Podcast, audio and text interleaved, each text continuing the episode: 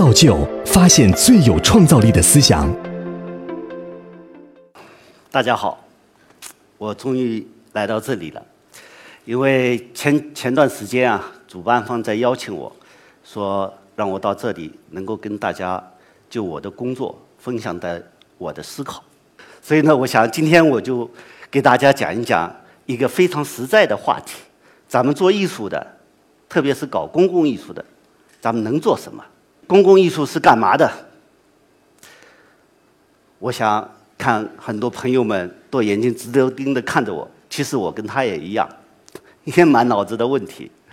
所以呢，在回答这个问题之前，我想有必要跟大家介绍一下，啥是公共艺术。公共艺术这个话题，其实呢，我们用严肃的或者说标准的规范式的话，我们可以说，它其实就是用语艺术语言的方式，将我们公共问题的一种独特的创作方式来进行回答。那么，它颠覆了我们以往的艺术的一些创作规律，因为它从关注的对象，对吧？从我们的创作方式乃至我们的评价标准，都有了根本性的转变。所以，公共艺术其实是强调个性的体验，从关注到个人的感受，一直到突出公众的参与。打比方说，我现在在对着镜子自己讲话，那就是个人的艺术；但是我现在跟大家在一起讲。就是公共艺术嘛，所以呢，我想呢，关注民众，关注整体性的改变，突出与公共的参与与对话，就是公共艺术的本质。所以，公共艺术是以提出问题为创作目标，也是以解决问题为最终导向。所以，评价的标准，它和以往的艺术也是有所不同。比如是说，它的强调艺术质量和个人的影响力，要突出以。增加、提升民众的精神风貌和地方的影响力为最终的导向。我讲了那么多，好像还不是人话，所以我想呢，我就简单举个例子，大家就可以看到了我所讲的公共艺术其实是什么。大家都知道，本世纪初最大的一个改变全球历史进程的，而且也基本上颠覆了和质疑美国精神的一个重大的公共事件，就是九幺幺。当我们看到。两架飞机缓缓地冲向高楼的时候，美国的精神就在瞬间被恐怖主义倒塌，而且也将美国的纽约的城市的公共形象一下子变成了一滩废墟。我们回顾一下，可以看到，当双子塔倒塌的时候，惊慌失措的人们，以及是哀伤、充满恐惧感的人们，正在逃离这个城市。于是，在过几年之后，纽约市的市长请来了一个丹麦的艺术家，就叫艾利斯。他是一个以自然元素为创作风格的一个艺术家，他就为纽约做了一个我们所说的破布，还有他在伦敦也做了一个太阳，他的丹麦的首都，他的家乡奥胡胡市做了一个彩虹。这就是经过了九幺幺。之后的纽约城市，纽约市长想，这个城市已经让所有的人都没有安全感，而美国的精神也正在消失。他为了提振这个城市的人文的精神和对他的信心，所以他请了这个艺术家，用了一千五百万美金，造了四座人工的瀑布，以人类的创造力重新激发这个城市的形象。而且也点燃这个城市的活力。当巨大无比的瀑布从一百米高的高空喷泻到布鲁克林的大桥下面的时候，我们可以看到这个奇特的城市城市的景观就来到了我们的生活当中。当初他提出这个预案的时候，遭到很多人的质疑，因为这毕竟是花的纳税人的钱，一千五百万美金做四个作品。不少的数字啊，将近一亿人民币啊。那么，这艺术家和纽约市长就说：“我肯定能还给这个城市，起码预定目标是五千五百万美金。”但是，当这个四件作品做成之后，在他的四个月的时间之内，纽约市拿到了六千九百万美金左右的收入，整体的收入、旅游的收入、住宿、交通等等第三服务业。所以，艺术的这种创造力能够给这个城市带来了新的动力，非但在重振城市信心的时候，也能给城市的发展的原动力得到了一些提升。那么，他在英国伦敦的泰特美术馆泰晤士河边上的做了一个太阳，几千只灯泡所做成的人工太阳的时候，人们来这里看不是看一个人工的太阳，而是大家都知道，英国的伦敦被称为什么呢？雾都，对不对？所以大家对太阳的想象和渴望，其实是对一种心灵上的温暖的这种渴求。所以当这个太阳出现在泰特美术馆的上空的时候，所有来参观观众的人都情不自禁地脱下他的上衣，躺在这个美术馆的大厅里面。他不是来看作品，他来沐浴阳光的。当这个阳光穿透他的肌肤，直接温暖他的心灵的时候，他可以想象，在某个阳光的这个午后，啊，能跟着他的恋人或者跟着他的家人徜徉在海滩边上。所以，这样的一个作品，它颠覆了一个城市的啊固有的面貌。同样，它让所有的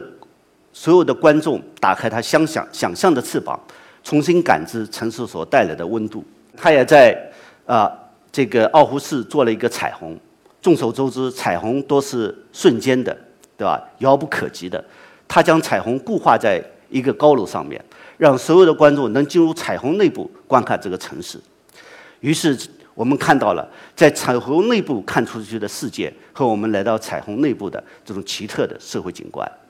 那么，我相信大家应该都能明白了，我说的基本上是人话，对吧？所以的公共艺术其实就是公共文化的形式和生活形态，以及是。美学方式的艺术，那么它的核心价值就通过艺术家的智慧和创造去进行地方重塑。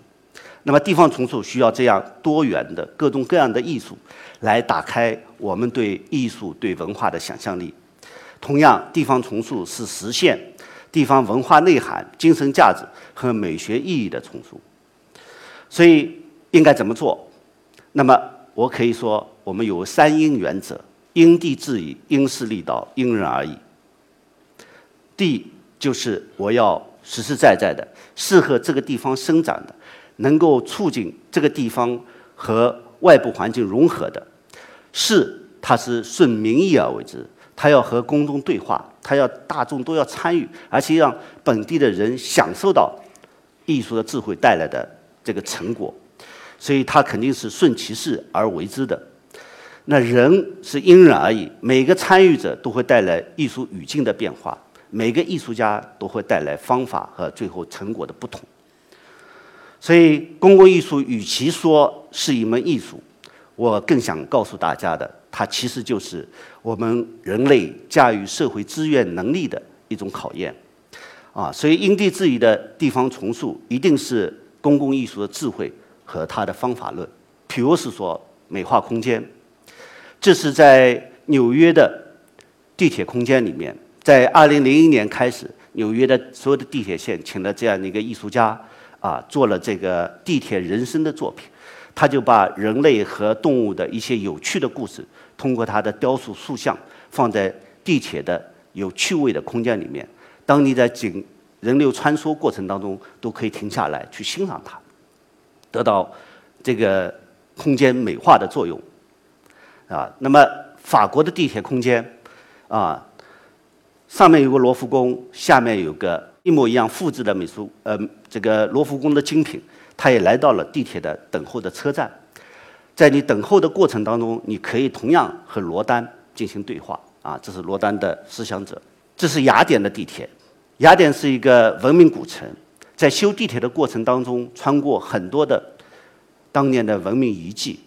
所以。空间的营造者，他有意识的将挖掘出来的历史文物一比一的复制在现场。你乘坐地铁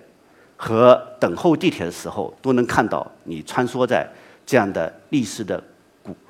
长流当中。这个是新加坡的机场啊，那个一个艺术家是来自德国的阿康公司，他就是用数控的方式啊，将几千个语族控制在一起，然后赋予音乐。当你在机舱候候客的时候，这个雨珠啊，随着音乐起舞，你可以看到翩翩的雨丝，啊和点点的雨滴，随着音乐的节奏，缓解你等候机场的情绪。第二个，我觉得公共艺术它也可以营造我们地标景观，就像刚才说的这种瀑布、太阳和彩虹。那么它也和纯粹的艺术作品和美化的艺术也有不同，它往往根据这个地方的人文历史。塑造一个对景观意义和景观概念的这种作品，譬如是说，这个是呃北方天使，就是在苏格兰的北部，当年这块土地是一个煤矿厂和工业基地，但是随随着全球的经济一体化之后，重工业慢慢都退出了这些呃发达地区，所以慢慢这些城市都变成了我们现在所说的。呃，以旅游休闲为主的空间。那么，当地有很多以重工业为主的这些人们，为了纪念他们当初啊以钢铁事业为主的生活方式，所以请艺术家做了一个重达一百四十吨、一个机翼展开来长度和七十七飞机一样大的啊一个巨型雕塑，竖在这个片土地上，一直守护着当年的这个呃工厂和以及生活。在这里的人们的那种啊记忆的守望，啊，这个也是一样。西雅图市原来也有很多的锤工，也有很多劳工，所以呢，这一另外一位艺术家就做了一个这个锤锤工的这个形象。他把锤工的械臂啊做成一个机械装置，每四十分钟他会敲打一次，那么一天会敲打无数次。那么在这个当敲打过程当中，让人们知道这个城市化。进城之前，有很多的劳动人民在这里不停地挥打着锤子，造就了今天这个城市。那个这个爱 love 应该很多人都知道，它都有很多的版本啊，这是其中一个。那么这种爱，把熟知的爱的这个概念，来到了川流不息的人群当中，让我们重新认识爱在生活当中的作用，并且提示爱是我们的生活的一切。第三个，我们也可以说，我们的公共艺术它有强烈的纪念意义。这个是在那个智利的一个独裁者，要皮呃皮诺切特，他在智利经过了几十几年的这个统治，在这当中他残害了很多的当地的这个居民。这个独裁者最后受到了呃非常严苛的呃处罚，但是逝去的生命是没有办法再生的。所以，一个艺术家就在这个人权受害者的之地造了一个这样五百多个啊纪念碑。他每次通过三十层的台阶走下来的时候，大家可以看到这个空间是黑的，但是等一会儿五百个影像受害者的影像慢慢就浮现你的眼前，然后一道闪光之后，在空间里面再消失了。那五百影像就好像像一层曝光刻在你的脑海，以此来纪念。他的残害者，还有一个事件是在墨西哥的，非常著名的。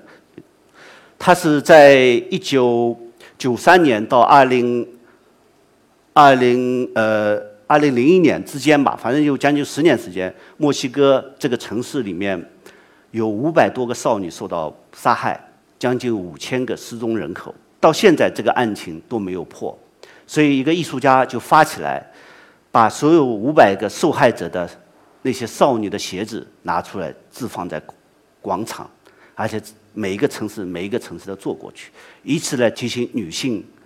对自己的安危的注意，也提示对犯罪这种行径的这种呵斥。那么，这个就是我们在二次世界大战的时候，法国的一个战役上面啊，在一天牺牲了一万九千个士兵，所以一个艺术家在收集了一。海滩上的一千九百多个鹅卵石，标上数字，摆放起来，用于纪念啊当初的战争的这种残酷。那么还有我们就说的工业废弃地的改造，在德国的很多的工业遗存啊，现在都置置放在城市当中。那么如何来再利用，如何来再生，这也是要通过艺术的智慧。所以将这些工业遗存，把它变成人文景观，变成生活设施，同样注入好的艺术内容。成为现在最流行、最具有考验城市文化运作能力的啊一样的课题。所以这些在德国、欧洲啊和美国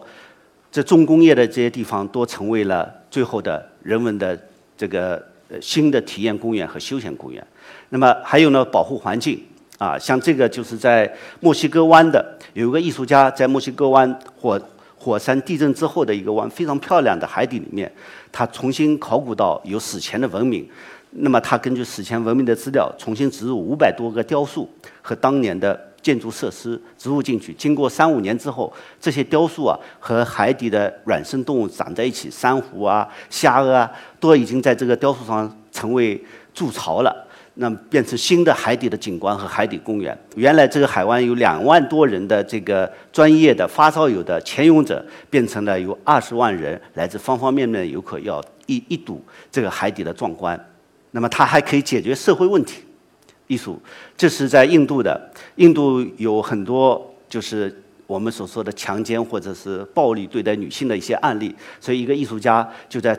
就在印度的很多街头设定了你和我说话的两个椅子，也就是说，你坐在这里，你跟我女性说话，我把我女性的想法感感知能告诉你一个平等的对话，缓解男性和女性之间的紧张关系。还有艺术治疗，罗旺达的这个残害，啊，我们的美籍呃华人艺术家叶磊磊在当地做成纪念碑、公众教育计划和疗伤当地的一些居民。我想呢，公共艺术，那么就是说，它以公共性、在地性和艺术性为主。同样呢，在地性是公共艺术的形式啊，那么艺术性是我们公共艺术的属性。公共性其实就是我们公共艺术的本质。公共艺术它的主体肯定不是艺术家，也不是政府，它是公众，是民众。政府和艺术家是参与者和推动者，政府来制定政策的支持和公共资源的配套，那么艺术家用他的艺术的语言和方式来激活民众的参与和审美，达到民众的审美需求，让民众将自身的审美需求用艺艺术形式来表达出来，实际上就是一种自我价值的体现和认同。那么，公共艺术也是世界性发展中的艺术。在特别在我们城市的转型升级当中，在城镇化的建设过程当中，那么它体现不同的民族和文化、不同的立场、不同的视角、不同的智慧等等。所以最后呢，我想就用这样一句话跟大家说：我们希望通过大家的参与，让我们的艺术啊回归到我们的生活当中，然后温暖我们的空间。谢谢大家。下载造就 APP，观看更多精彩内容。